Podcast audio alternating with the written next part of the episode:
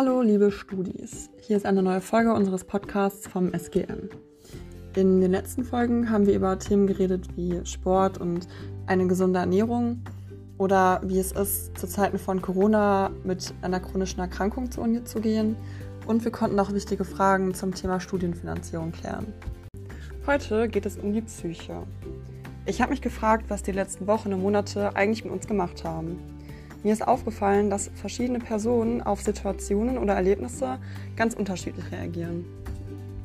Und das liegt ja daran, dass diese Situationen und Erlebnisse ganz unterschiedlich wahrgenommen und bewertet werden. Das läuft nämlich von Person zu Person anders ab.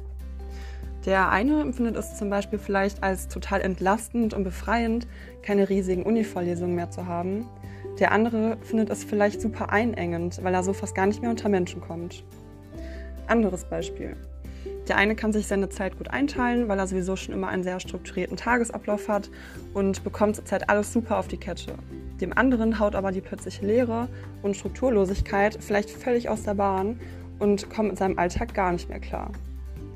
Woran liegt das, dass wir Situationen so unterschiedlich wahrnehmen? Als befreiend oder herausfordernd erleben oder als bedrohlich? Und kann man überhaupt sagen, dass die Corona-Krise psychische Auswirkungen auf uns hat? Vielleicht auch langfristig? Wenn ich feststelle, dass ich diese Zeit als sehr belastend empfinde, ab wann sollte ich auf jeden Fall mit jemand anderem darüber sprechen? Und natürlich haben wir auch wieder praktische Tipps. Wie kann ich mir selbst helfen, gut mit einer Situation umzugehen? Und wenn ich Mutlosigkeit an mir feststelle oder ich unter starken Stimmungsschwankungen leide, wo bekomme ich dann Hilfe? Diese Fragen habe ich an Annika Gehlen gestellt. Sie ist Psychologin und arbeitet in der psychologischen Beratung der zentralen Studienberatung an der RWTH.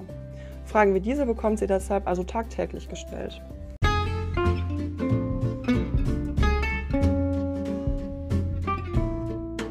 Die Corona-Krise war ja für einige Leute sehr belastend und für andere eher weniger. Wie macht sich denn so eine psychische Belastung bemerkbar? Die Symptome können ganz unterschiedlich sein. Viele beklagen eine gedrückte Stimmung, Reizbarkeit, Ängste oder machen sich vermehrt Sorgen. Psychische Belastungen können sich aber auch in einer Veränderung des Appetits, Schlafstörungen oder anderen körperlichen Symptomen wie Kopf-, Magen- und Rückenschmerzen zeigen. Und warum reagieren die Studierenden unterschiedlich auf die Krise? Naja, die Reaktion ist ein Zusammenspiel aus der aktuellen Belastung, der Persönlichkeit und den Fähigkeiten und Strategien mit Belastung umzugehen. Es gibt ja auch Menschen, die lebensbedrohliche Ereignisse überleben und trotzdem psychisch stabil und gesund sind. Dies liegt zum einen an ihrer Persönlichkeit, aber auch an ihren Fähigkeiten und Strategien, mit den Ereignissen und den Folgen dieser Ereignisse umzugehen. Auch im Alltag gelingt es uns aktiv, einen Ausgleich und somit einen Puffer für Belastungen und Anforderungen zu schaffen. So sind es unsere Studenten und Studentinnen gewohnt, hohe Ansprüche und ein hohes Lernpensum zu erfüllen. Und viele haben einen guten Ausgleich zu diesen Anforderungen gefunden, indem sie zum Beispiel Sport treiben, Lerngruppen bilden oder Studientrainings besuchen.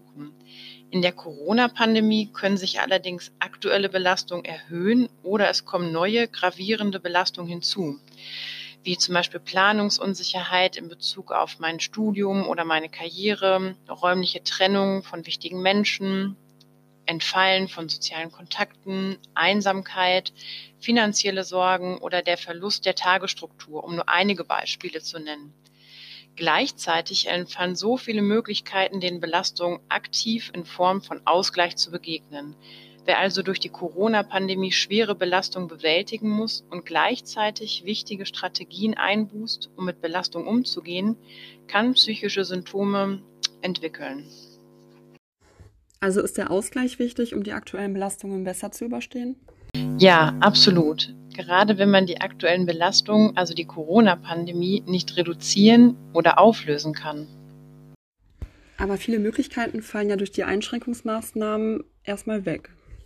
Das ist richtig. Und darum ist es so wichtig, Alternativen zu den Ausgleichsstrategien zu finden, um die Belastung abzupuffern. Zum Beispiel Individualsport wie Joggen statt einem Sportkurs, ein Online-Meeting statt einem Treffen im Lieblingscafé man muss sich selbst einen Tages- und Strukturplan erstellen und selbst für Entspannung und Belohnung sorgen. Dabei ist es wichtig, sich bewusst zu machen, dass es sich um Alternativen handelt, die sich natürlich nicht so gut anfühlen und vielleicht auch nicht so gut funktionieren wie das Original. Trotzdem ist es wichtig, dass ich auf die Struktur und den Ausgleich achte, damit ich weiterhin einen Puffer für die Belastung habe.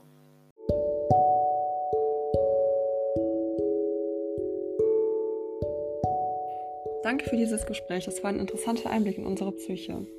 Es ist also gerade besonders wichtig, für einen persönlichen Ausgleich zu sorgen, um dem Gefühl von psychischer Belastung entgegenzuwirken.